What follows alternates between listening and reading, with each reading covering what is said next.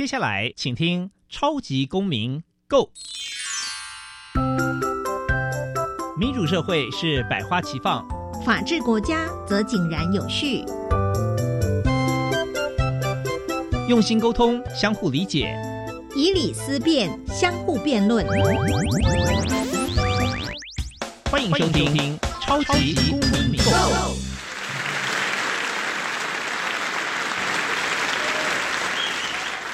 各位听众朋友，大家好，欢迎再次收听《超级公民购》。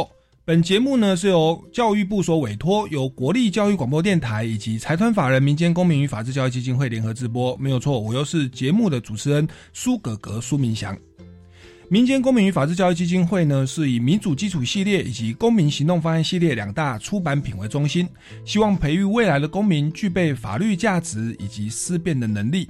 此外呢，我们也关注教育现场的辅导管教议题，也出版了这个“老师你也可以这样做”以及“老师我有话要说”，分别针对校园中常见的辅导管教议题，提供法律以及教育的观点。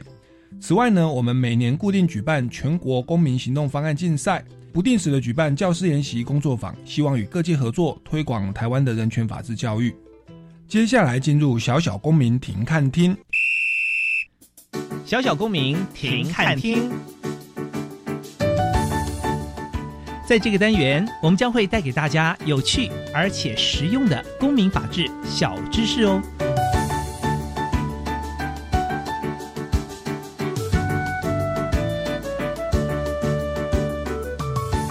台湾展翅协会自一九九四年成立以来，致力于防治儿少性剥削及人口贩运，提倡儿童人权及儿少上网安全。本会创办人高李丽珍女士自一九八五年开始投入儿少性剥削救援行动，在一九九零年参与清迈国际研讨会后，结合国内关心儿童、少年、妇女等团体。响应保护儿童少年免于各式性剥削的行动，成为国际终止儿少性剥削组织的创始会员。为了在国内推动儿少性剥削防治工作及提倡联合国儿童权利公约，本会于一九九四年三月三十一日正式立案为台湾终止同济协会，致力找回儿少的纯真与笑容。由于全球化、网际网络的出现。让网络儿少性剥削、儿少性贩运等问题更加严重，因此本会亦将工作扩展到儿少的上网安全、人口贩运等面向。有鉴于服务内容扩大，本会于二零零九年七月正式更名为台湾展翅协会，期望汇集众人的力量，协助受伤的孩子拥有能力与机会，如鹰展翅高飞。接下来进入公民咖啡馆。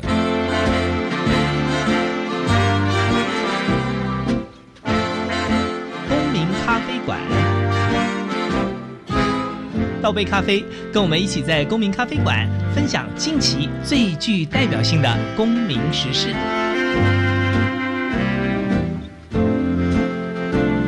听众朋友，大家好，欢迎再次收听《超级公民购》。那我们这个单元呢，我们要进行的是公民咖啡馆。那刚刚大家在小小公民庭看厅有提到，台湾展翅协会就是长期关注儿少的性剥削啊，跟人口贩运哦，还有那个儿少的上网安全等等问题。那这些问题其实是这个目，特别是现在网络发达哦，那其实这一个危害的程度啊，跟这个苏格格当年的年代可能又更加的严重哦，所以今天我们节目呢，这个特地邀请到台湾展示协会的秘书长陈义林秘书长来到我们节目现场，掌声欢迎陈秘书长。主持人好，各位听众朋友大家好。是，那陈秘书长啊，这个就是您当初是什么样的因缘际会哦？就是您本身所学就是跟这个呃辅导或社工有关吗？您为什么会来参与这个台湾展示协会呢？是啊，我的背景是社会系哦，果然对 社会学。那呃，其实我们社会学在看的就是说，哎，其实呃，这个社会结构。啊，或者是我们的这些价值观念怎么样影响到人的行为？对，这个当然跟社会工作又有点不一样。社会工作是比较专注于在怎么样呃协助这个需要帮忙的人、有需求的呃朋友。嗯。那社会学的角度会比较是从结构面来看这些问题为什么产生，嗯那我们怎么样在呃政策立法上面，嗯。呃或是制度面上去做一些呃修正，嗯那。所以我一开始呃加入台湾展示协会啊、其实是在呃比较是政策倡议的部门来工作。是。对。OK，因为所以社会系有所谓社会系、社工系啦，有的是比较个案辅导，那有的是政策，有点像医生，他是个案医治，可是有一个叫公卫系啊，公共卫生系。有时候我问朋友说，哎、什么是公卫系？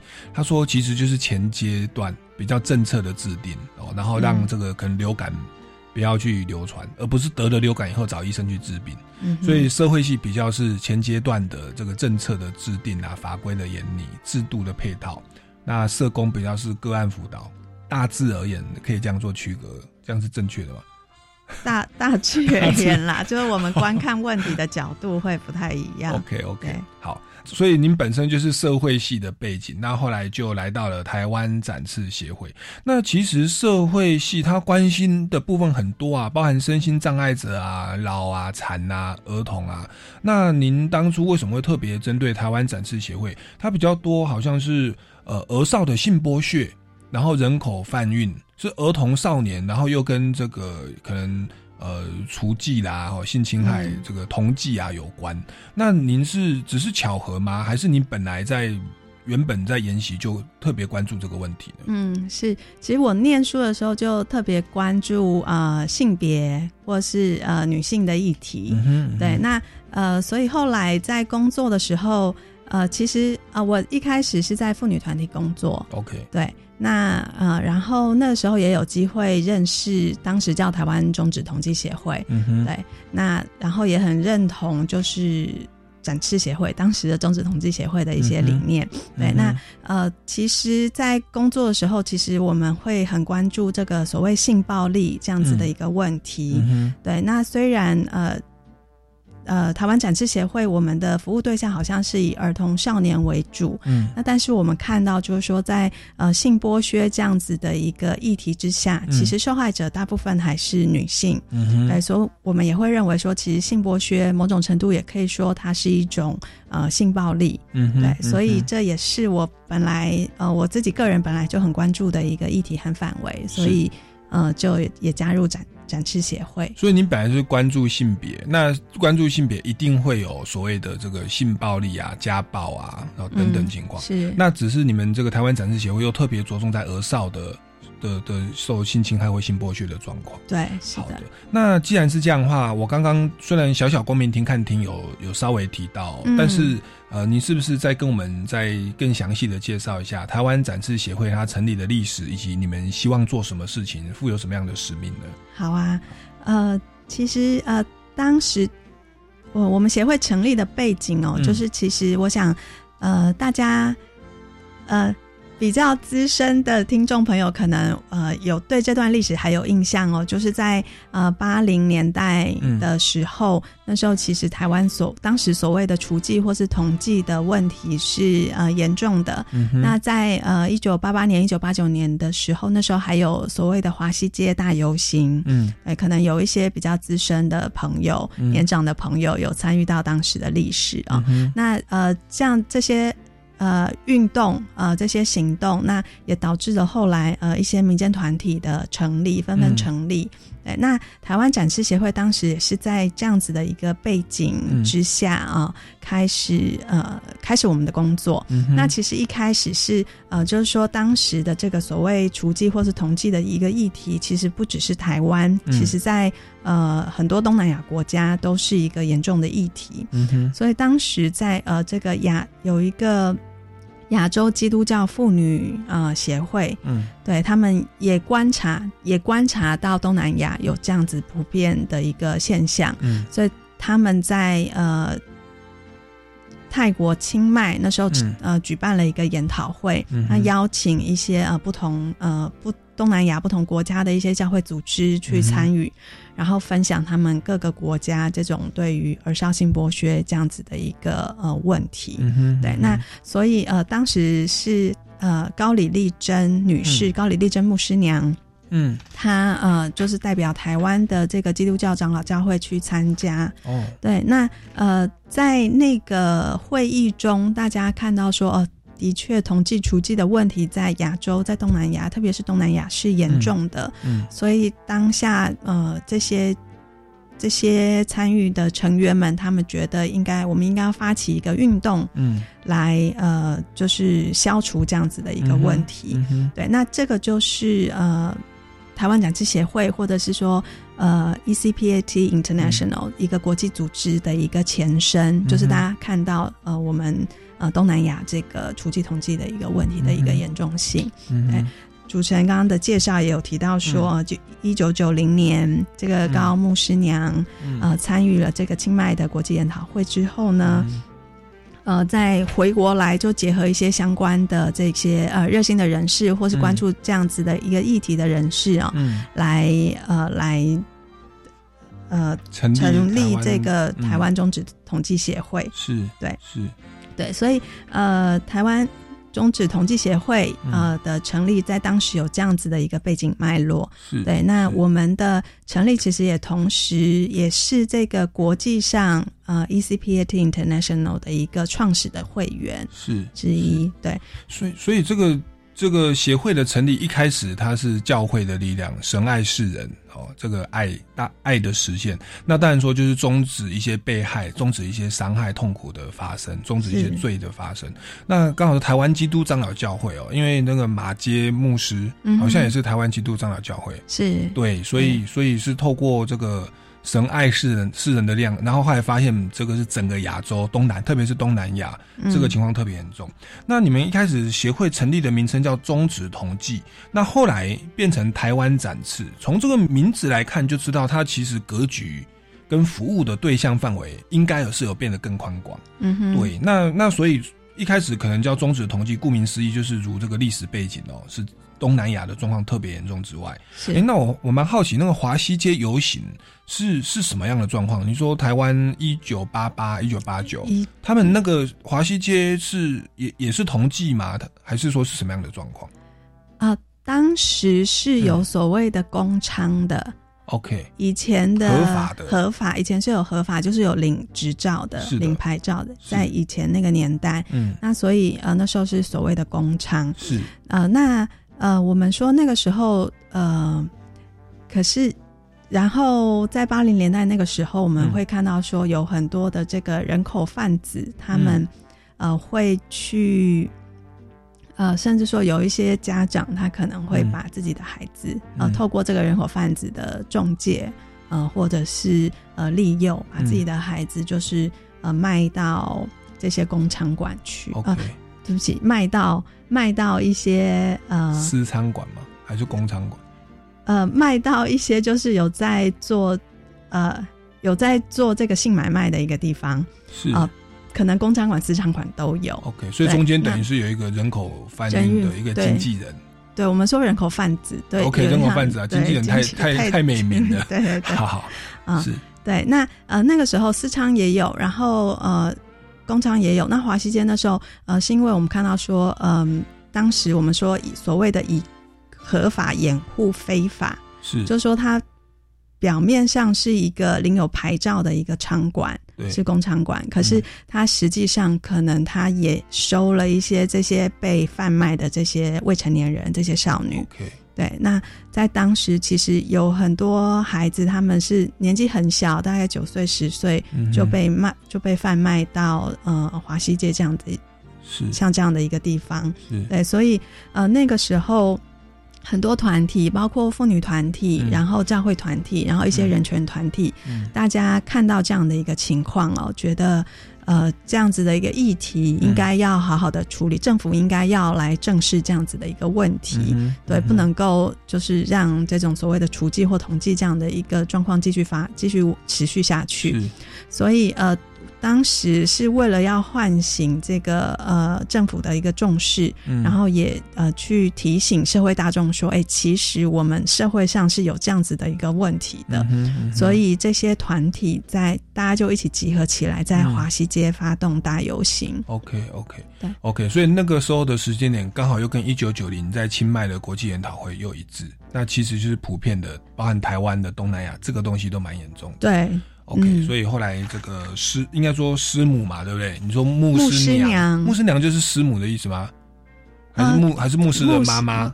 牧师的太太，牧师的夫人的哦，牧师的夫人。对 OK，那有时候我们是叫叫师母嘛，或者哦是有不同对，的叫法。可能对有些人也会称师母，所以总之是高梨丽珍丽珍女士，是对，然后后来他就成立中止同济协会，然后后来最近后来到二零零九年，他的格局又服务范围又变得更大，叫台湾展翅协会。那既然是这样，是不是在跟我们介绍这个台湾展翅协会？它接下来它的服务的对象啦，包含它的内容啊，是不是有变得比较扩扩展一些？是嗯呃，台湾展翅协会哦，就是呃我们的服务对象。呃，现在的话，其实包括这个受到性剥削或性侵害的少女，嗯。然后呃人口贩运的这个被害人，嗯。然后另外也有这个呃关心呃儿少上网安全的家长、老师嗯以及呃学生。对，那呃，诚如主持人刚刚提到，就是台湾中止统从台湾中止统计协会呃改名叫台湾展翅协会，其实也呃代表说展翅协会我们其实扩展了服务的范围跟服务的对象。嗯对，那呃这样子的一个扩展哦，其实它的这个核心，我们的其的其实一个核心的价值还是呃想要去呃想要去杜绝儿少性剥削这样子的一个事情。嗯，对。那从儿少性剥削呃发展出来的一些不同的服务任务嗯哼。呃工作任务跟嗯项目，是对。是，所以核心还是也也像一开始的终止统计的这个部分，就是儿少性剥削嘛。那当然，儿少性剥削的范围比统计的范围更宽广。是那也包含说，我们如果真的要防止儿少性剥削，其实上网安全，对不对？然后人口贩运等等，都是周边的犯罪上游下游会做的事情。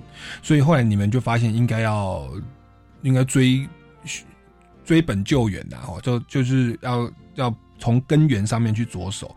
所以你们的服务范围也变成包含这个儿少性剥削的被害人的服务啊，人口贩运的防治啦，儿少上网安全的这个改善呐、嗯。还有这个甚至所谓少女的展翅自立生活计划，那辅辅辅导他们离开那样的环境，可以自力更生等等。所以其实你们的服务范围内容蛮多的、哦，但是我们因为节目的时间关系，我们这一集要不要主要我们就来谈哦，有关于性剥削的部分，因为其实也是你们一开始所着重的核心嘛，是其实它是从这边发展出来的。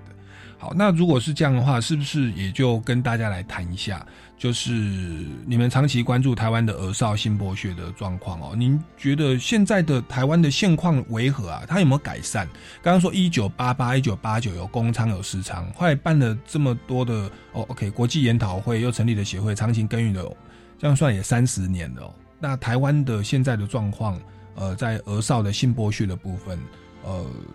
有没有改善呢？那是不是也先跟我们介绍一下性剥削又比那个所谓的性交易的范围更宽广？也也跟我们解释一下性剥削的范畴又到哪里？是好啊、呃那我先我先谈一下这个性剥削的一个范畴好了。啊，好啊。对，那我们说儿少性剥削，它其实呃会有一些不同的形态。嗯那呃，第一种就是大家比较容易了解，就是用呃这个对价来、嗯呃呃使这个儿少发生性行为，嗯或者是呃猥法律上用语性行为或猥亵行为是这样子，呃，就是这中间有一个对价的关系。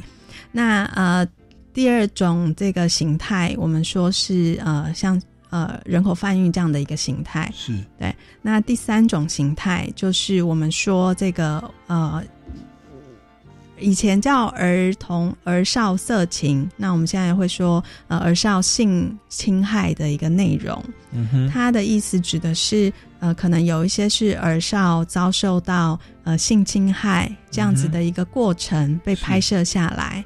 嗯哼啊、嗯哼那呃，或者是有一些儿少的这个呃私密照、裸照。OK，然后这样子的一个影像内容或照片在网络上散布，嗯哼，对，那我们说这其实也是一种儿少性剥削，也是一种对儿少的侵害，是，对，是，所以包含第一个是性交易的部分，说有对价的性交或猥亵行为，法律用语是这样的，嗯，是我们俗称理解可能是所谓的性交易的的概念嘛。那第二个是人口贩运的概念，那这个人口贩运可能不是买过去当。当佣人而已，其实是埋过去要从事性交易为目的。那第三个就是性侵，然后呃，甚至拍摄的过程。那那其实有一候我我去学校演讲，也是有那种国中生情侣交往分手，然后拍了裸照，然后后来去散步。对对，那像这个这个，所以目前的性剥削主要包含这三大块，所以就会变成说您。在在在从事这个中止同济，好像感觉本来是性交易，可是你们就也就扩展到，其实有时候那个贩运也是算是这个这个部分的犯罪的一个一个一一个部分。然后这个网络的拍摄，甚至这个有时候从事性交易是透过网络来取得资讯等等，所以其实这个周边的上网安全有也都需要去注意的。是好，那所以这个范畴包含这三个部分哦。那目前台湾的这个儿少性剥削的现况如何呢？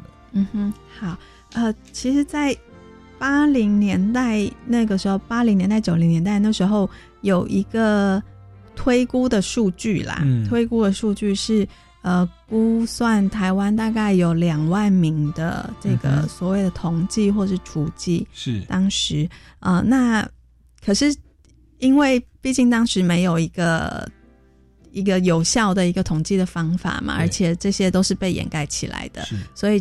当时这是一个推估的数字，然后在呃，我先谈一下我们这个整个大大环境政府的一个法律或政策的一个呃呃发展好了。好，那呃，的确，在一九八零年代末的这个华西街大游行以及相关团体的这个倡议有呃获得重视和得到回应。其实当时哦，也是由民间团体呃开始倡议立法。嗯，那也是由民间团体呃率先提出一个法律的一个草案，法律的一个版本。嗯那呃后来就因为这个议题是呃所有人都很关心的一个议题，立法委员当时的立法委员也很关心，所以就很顺利的在一九九五年的时候，在我们的立法院通过了一个叫《儿童及少年性交易防治条例》。嗯哼，对。呃，那这个条例通过之后，当时呃，其实呃，各部会都有动起来，嗯，对，开始呃关注这个议题，然后呃，不管是从预防面也好，或者是从这个查气面也好，呃，被害人救援面也好，嗯，大家呃各部门一起动起来来呃处理这个议题，所以呃，我想在没隔几年之后，就是我们从这个。呃，政府的报告书里面看到这个呃所谓的每年救援的被害人的人次，其实大概就控制在千人以内了。嗯哼，对，嗯哼。好，那这是一九九五的时候的法制的状况。那后来还有一些修正哦。不过我们先进一段音乐，待会再持续来访问一下秘书长哦。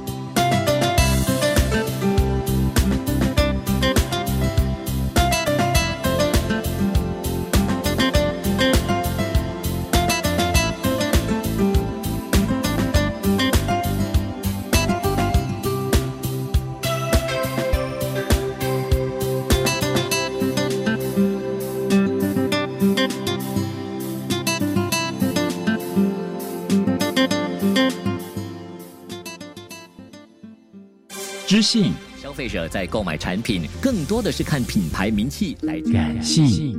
我觉得我们真该向大自然学习，随性。我们要怎么样自驾游呢？下段回来告诉。这是人生的滋味。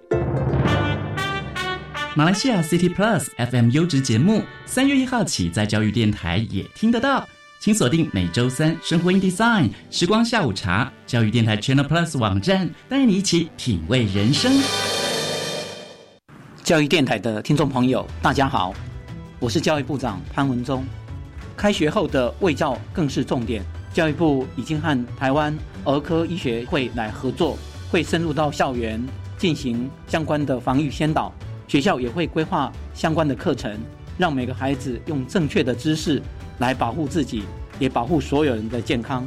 教育部会尽最大的努力，和大家一起来守护我们孩子的健康。欢迎登入你的时代，自动化结合人工智慧，引领未来。台北科技大学五专部智慧自动化工程科承袭台北工专优良传统，学术企业双导师，培养国际移动力。三月举办招生说明会，请搜寻智慧自动化工程科。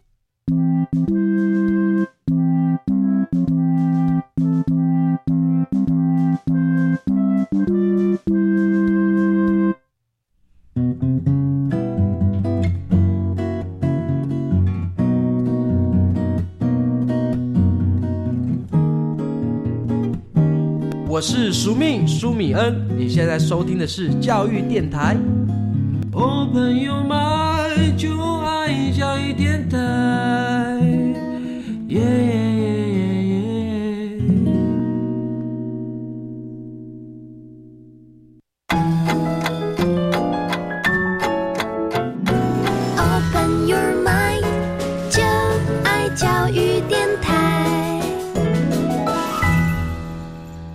听众朋友，大家好，欢迎回来《超级公民购》，持续为各位进行的是公民咖啡馆。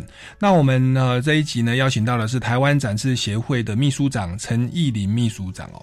那刚刚问到秘书长是有关于这个台湾的儿少性剥削的法制的现况。那您有跟我们听众朋友介绍到一九九五通过了一个。儿少的儿童及少年性交易防治条例，OK，那个时候还叫做性交易防治条例，还没有性剥削这个名词出来。对，那因为有那样的一个条例存在，所以每年已经救回来的这个儿少大概有说将近千人。呃，就是在千人以内，呃，千人以内，每年救回大概千人以内。那后来它有怎么样的发展呢？整个社会议题其实还是会对应到我们台湾社会的一个发展的一个呃状况。嗯，那。像八零年代那个时候，呃，我们看到很多是这个家长卖小孩的一个情形。嗯，那不过到了一九九五年之后，就是说这个儿少儿童及少年性交易防治条例通过之后，呃，政府整个系统开始介入，然后来服务被害人。那其实这个时候的呃这个问题，呃，这个状况也有一些转变。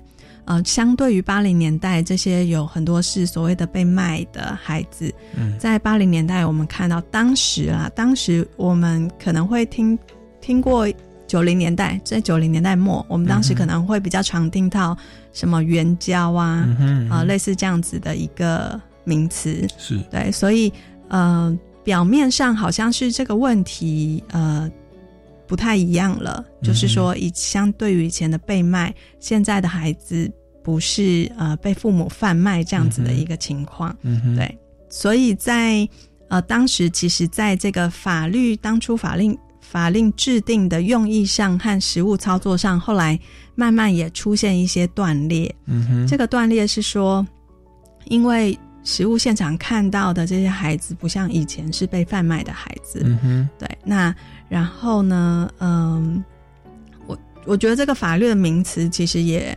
呃，也很容易造成一些误解，嗯，因为法律上当时叫呃性交易防治条例嘛，是，对，呃，其实其实这个草案这个法案最开始的时候是叫除妓防治法，哦，对，就是当刚开始提出来的时候，那可是后来大家担心说用除剂防治法可能有一个污名的一个问题，是，所以后来呃，当时就创造出一个名词叫性交易这样子的一个名词，对，所以呃，性交易我们现在很惯常使用的，当时其实是在这个法律九五的时候对法律出现的，对对对，那。可是性交易，可是因为性交易听起来比较中性一点，对，就是交易，这听起来好像是一个呃，就是有人付钱，有人提供服务，或者是好像是呃你情我愿，是在一个平等的一个呃关系上面发生的一种交易，对，嗯哼。那其实呃，我们也看到说这样子的一个诠释，在呃实物上也造成一些嗯。呃，对这群被害人的一些误解，对，觉得说哦，这就是一个交换的一个关系，所以呃，没有所谓的被害被害人，是对，所以那个时候我们还会说，呃，就是有一些实物上的呃说法，还会说这群孩子、这群儿少他们违反《儿童及少年性交易防治条例》。嗯，对，那其实这个就跟当时呃整个在立法的。这个法律制定的一个呃用意，其实就产生了很大的落差跟断裂。嗯，对。那所以呃，民间团体后来在这个法施行没多久之后，我们就是发呃观察到又有这样的一个问题出现。嗯所以我们其实呃呃就又开始倡议说，《儿童及少年性教育防治条例》应该要呃修改。嗯哼，呃，这个名词应该要修正，我们应该要说是儿童及少年性剥削，是对，这样子才它才能够真正反映到这个问题的一个本质，是对，是。那所以一开始早期都是违反小朋友的意愿被贩卖，然后去从事这个，然后后来因为有所谓的援交的概念，援交是从日本的吧，叫援助交际，对，所以它援助交际就感觉好像是自愿，然后就变成我们的法律。用语叫性交易，就是他觉得啊，这是你情我愿啊。嗯哼。结果变成说，这些儿少他们去从事性交易的时候，他们变成好像他们是犯罪的人，是加害人。OK，他违反了儿少性交易服务法。可是其实这个小朋友去做这个事情，他是属于被害人哦。那被害人从我们角度看，可能他比较贫穷，或被社会的观念误导。那您这边怎么诠释呢？就是跟我们听众朋友也分享一下，为什么我们。我们可能被那个名词会误导，嗯，对。那那你们是怎么样的立场或怎么样的一个解释？就是这一些孩子去从事援交的孩子，他们可能为了买名牌，或者是真的没有钱，OK？那他们去从事援交，那您您是从怎样的角度认为他们应该其实是被害人的？是，呃，其实这个可以从很多不同的方面来看呢。我想就呃，先从就是我想最直接的就是被害人的一个处境。来来来分享好了，呃，就是呃，其实我们看到所谓好像表面上这些呃孩子是呃所谓呃自愿的，那但是当我们有机会跟这群孩子工一起工作，我们会发现说，呃，这个自愿其实它不是一个真的自愿，对，嗯哼。那我们会看到说，哎，其实有呃大概六七成的孩子，他们其实曾经是这个呃家庭暴力，或是性侵害，或者是疏忽家庭疏忽的一个被害人。是。那他在呃过往，可能他在家庭里面遭受伤害。是。那他离开家之后，嗯呃，他在社会上，他其实就很容易被有心人呃利用。或是被有心人诱骗到一个性产业的一个环境里，是对，是。那呃，其实我们会看到，就是呃，这些在性产业的里面的这些人，他们其实会非常假假好心啦，就是说呃，很关心这一群儿少，这群呃，就是可能可能被家庭忽略的儿少，或者是可能被家庭成员。呃，暴力对待或者是呃性虐待的这群儿少，对，那这群呃儿少，呃，当他们在社区，我们说当他们离开家庭以后，在社区里面，嗯，那他们很容易就被呃这样子性产业的一群人呃诱骗，嗯对，那他们可能会用各种不同的方法，呃，金钱是一种，嗯，那另外还有一种就是呃这个呃嘘寒问暖这个关心，是。因为呃。有一些儿少他们状况其实是他们很渴望有一个呃感情的一个依附，对，那这些呃。我们说人口贩子或者是性产业的人，他们其实就会看准儿少不同的一个弱点，是，然后呃，就是用这个儿少他最渴望的一个呃得到的一个事物来对，像这种被爱需要一种被爱的感觉，是。来引诱儿少，是。对到性产业里面，是。所以您在实物里面发现，其实很多去从事呃。所谓的这个性性剥削啦，或性交易的这一些被害人，他们的原生家庭或过去其实是有受侵害的这个阴影跟背景在，然后再被这个犯罪分子所吸收。所以，如果他您您说他是自愿的去从事所谓的援助交际，好像把它变得他是自愿，然后也都衣食无虞，都没有伤害，不是被害人的角度，其实有有失偏颇的。好，那那所以其实也包含一开始您在说那个呃性剥削的三个内涵，您就避免用到性交易的字眼嘛？对，您说是有对价的性交或猥亵行为。对，其实我们要强调就是，它不是一个我们在买东西那种平等的关系，其实他们都是属于一个不管在心灵上是弱势，或在经济上，在社会关系上是弱势，没有家庭的温暖。等等的哦，好，那这个是呃需要跟我们听众朋友特别来厘清的。那这个是你刚刚说是法治的发展状况哦，那社会的层面发展状况其实也就是配合法治一起一起发展。这个现况有需要补充的吗？就是台湾目前的这个儿少性剥削的现况有没有需要补充的？民间团体开始倡议这个儿少性交易防治条例的修法嘛？嗯，呃，历经了十多年的时间，是那终于在呃二零一五年把旧法修正成儿少性剥削防治条例、儿童及少年性剥削防治条例。是那这个法也在二零一七年正式施行。儿童及少年性剥削防治条例哦，这个新的法啊，它有几个呃重点。第一个当然就是我们把这个名称。呃，证明了就是把以前说儿少性交易，那我们现在不这么说了，我们说儿少性剥削，是把它证明。是那第二个是它其实呃呃扩大了这个性剥削的一个样态。以前在儿少性交易防治条例里面，嗯嗯，其实只有呃去判定说什么是性交易。嗯哼，对。那其实那后来我们呃。把它改成了少性剥削，那如同刚刚前面讲的性剥削，它的太阳其实是有三大类。更多的嘛？对，那呃，在法律我们的法律定义里面，就是呃，第一个是呃有对价的性交及猥亵行为，是。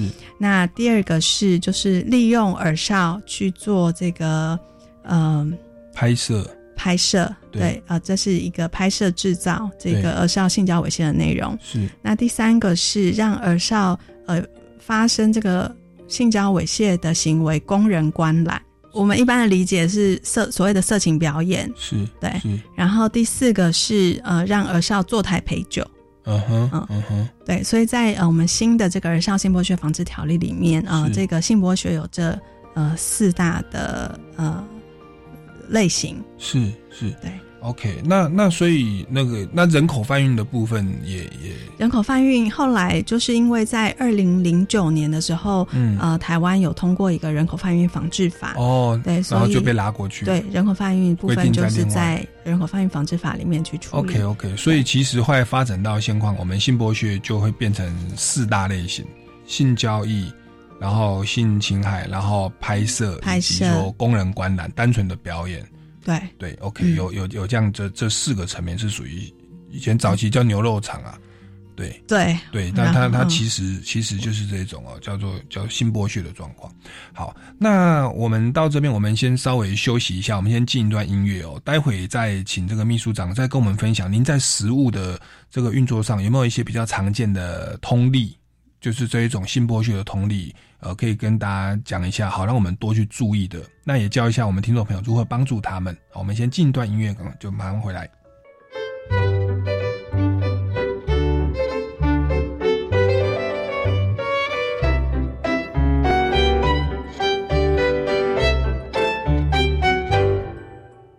各位听众朋友，大家好，欢迎回来《超级公民购》。那这个单元的公民咖啡馆邀请访问到的是台湾展示协会的秘书长陈义林秘书长。那他呃是社会系的背景哦，然后长期投入这个儿少的性剥削的防治工作，以及周边的一些配套的的这个犯罪的预防哦。那这个边就想要请问一下秘书长，就是从事这么多第一线的以及。有第一线的儿少的性剥削的这一些这些防治跟陪伴哦，那以及中央的政策的制定，那有没有哪些是常见的一般的性剥削的通通例的类型，是是目前最常发生的呢？嗯，是比较常看到的，就是在上一段节目当中，其实也有稍微分享到，就是呃这些儿少他们过往呃或多或少都有这个呃受受虐的一个经历，呃就是呃。有些孩子他可能是家庭暴力的被害人，嗯哼，那有一些孩子他可能是性侵害的被害人，那包括说可能是家内性侵的，嗯或者家外性侵的都有。那也有孩子是就是这个家庭的疏忽，嗯，就是说家庭可能没有一个直接对他有什么样的一个暴力，嗯，但是长期就是在呃可能在照顾上或者是在呃情感的关心上比较。呃，比较缺乏，嗯，对。那也有呃，我们也碰过有孩子，他其实呃是呃衣食无余的，就是家庭的环境是好的，那但是就是因为父母亲呃忙于赚钱，嗯，觉得说呃给孩子好的呃环境就是让他衣食无缺啊，那。呃，可可是反而疏忽了这个孩子在情感上面希望得到父母关心这样的一个需求，是对。那所以我们也看过，呃，这样子的一个孩子，他呃，就是后来呃，因为这个呃性产业或者是这些集团的分子哦，他们呃看中这些孩子的一个弱点，是对，所以呃个案上其实有看过这些呃不同的呃。状况，可是也是。我们也说，呃，其实也是常见的一个状况，就是很典型的。为什么呃这些儿少他们会呃遭受到性剥削，或者是呃会在一个性产业里面？其实我们看到呃非常典型的都会有这样子的一个过程，是呃有这样子的背景，然后有一个遭受这个集团分子呃诱拐这样子的一个过程。是是。那针对这样的状况，协会这边您觉得要如何去预防跟改善呢？是呃，其实，在呃，预防面哦，嗯，我觉得预防面其实呃，反而应该要针对这个家庭教育嘛。一个是家庭教育，对家庭教育。那呃，另外一个其实是针对一般大众，或者是这些潜在的这些呃加害人，或者是这个我们说呃嫖客，对，或是买春的人，是对那。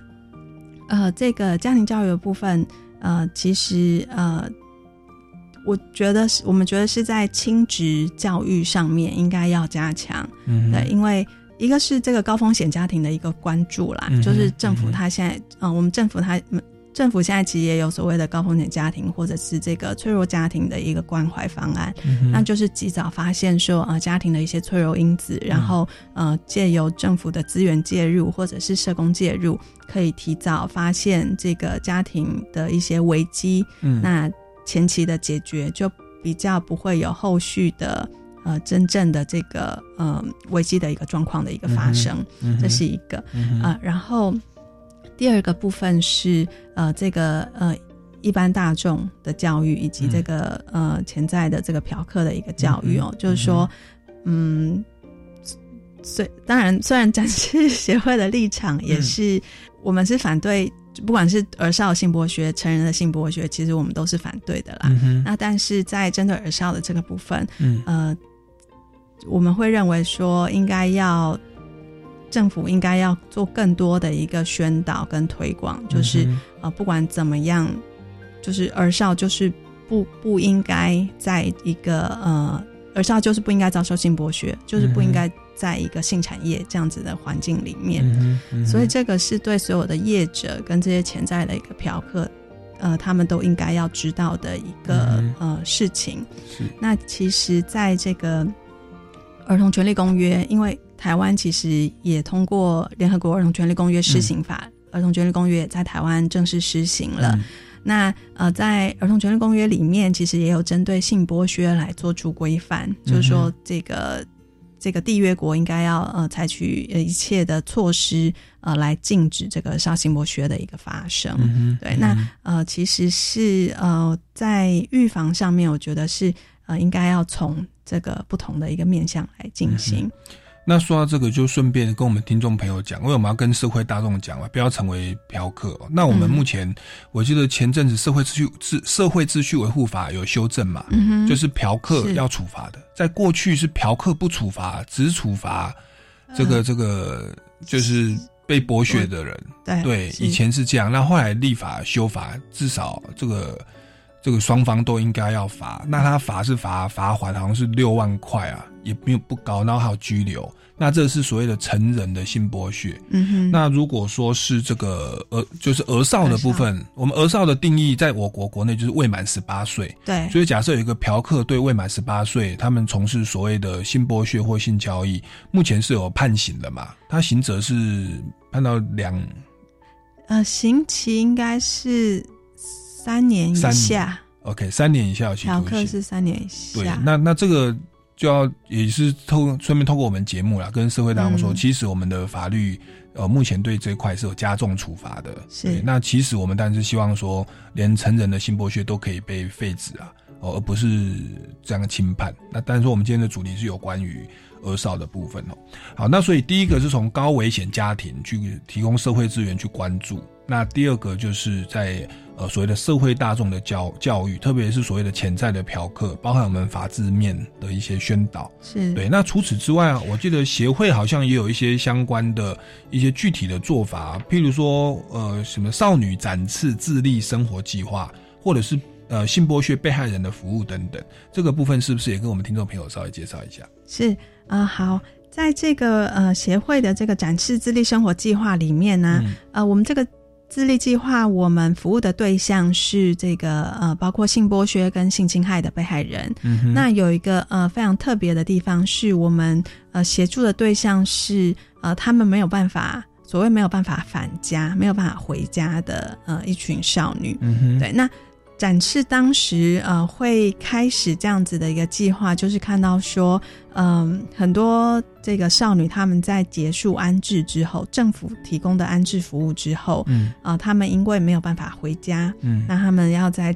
自己在社区里面呃自力更生，嗯。对，那其实反而呃也很容易遭遇到各种不同的一个风险，嗯哼。对，那所以呃展展是看到这样子的一个情形，所以嗯。在二零零四年的时候就开始了这个少女展翅自立生活计划。嗯对，那我们这个自立生活计划，我们呃有提供了五个呃五大的一个服务面向。嗯。那第一个就是住宿服务，嗯哼嗯哼。因为有提到说我们特别呃是针对那些没有办法回家的少女，嗯哼。呃，就是一开始针对这些没有办法回家的少女开始的一个计划，嗯。所以有宿舍，然后呢有这个就业的协助，嗯对，那就业协助的话，呃，可能会协助少女在社区里面就业，或者是呃。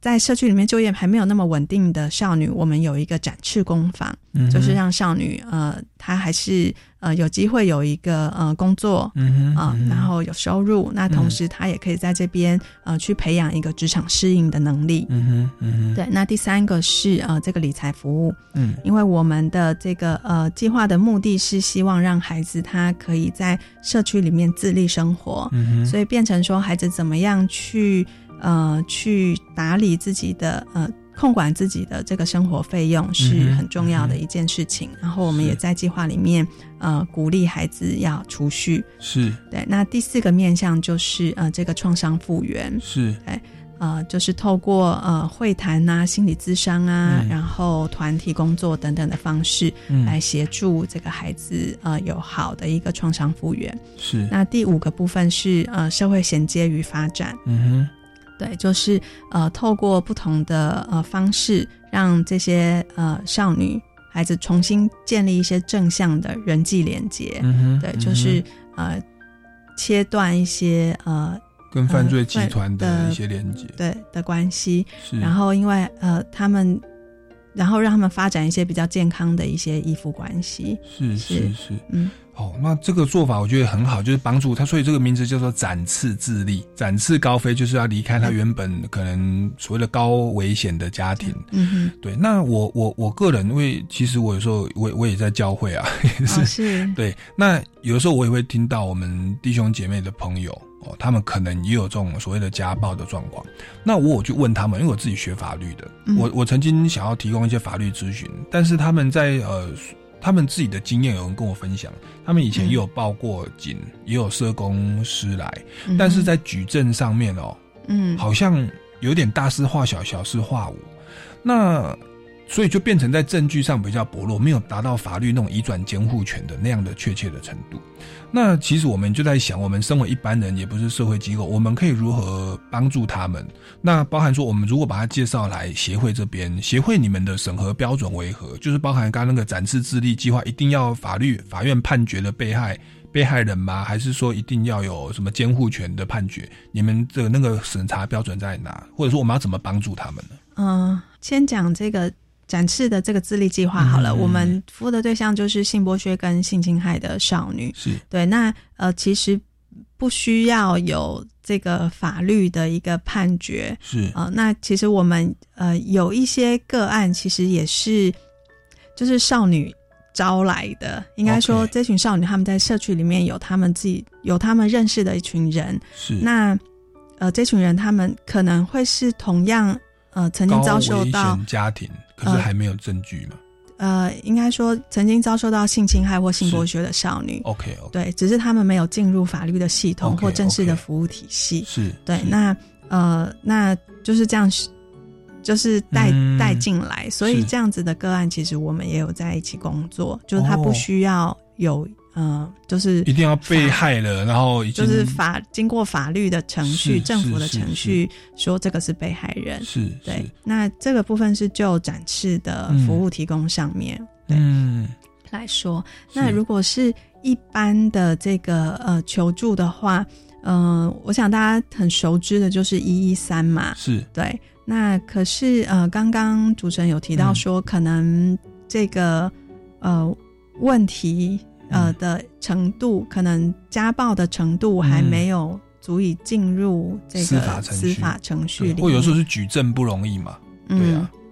那呃，我觉得这个可以透过一些呃，跟这个呃，可以透过一些法律咨询，是呃，或法法律咨询的意思就是说，那包括说，那我们怎么样去举证？嗯哼，对我们怎么样收集证据？怎么样呃？可以让这个证据更完备，是啊，这是一种方式。那另外一个是呃，可以透过其他的一些民间团体，嗯哼，对，嗯哼，嗯。那除了你们协会，你要推荐？呃，还是我们就我们就直接来找台湾展示协会？你们经费足够吗？又要提供他们住宿？对，你们你们在目前在在经费上有没有也趁机？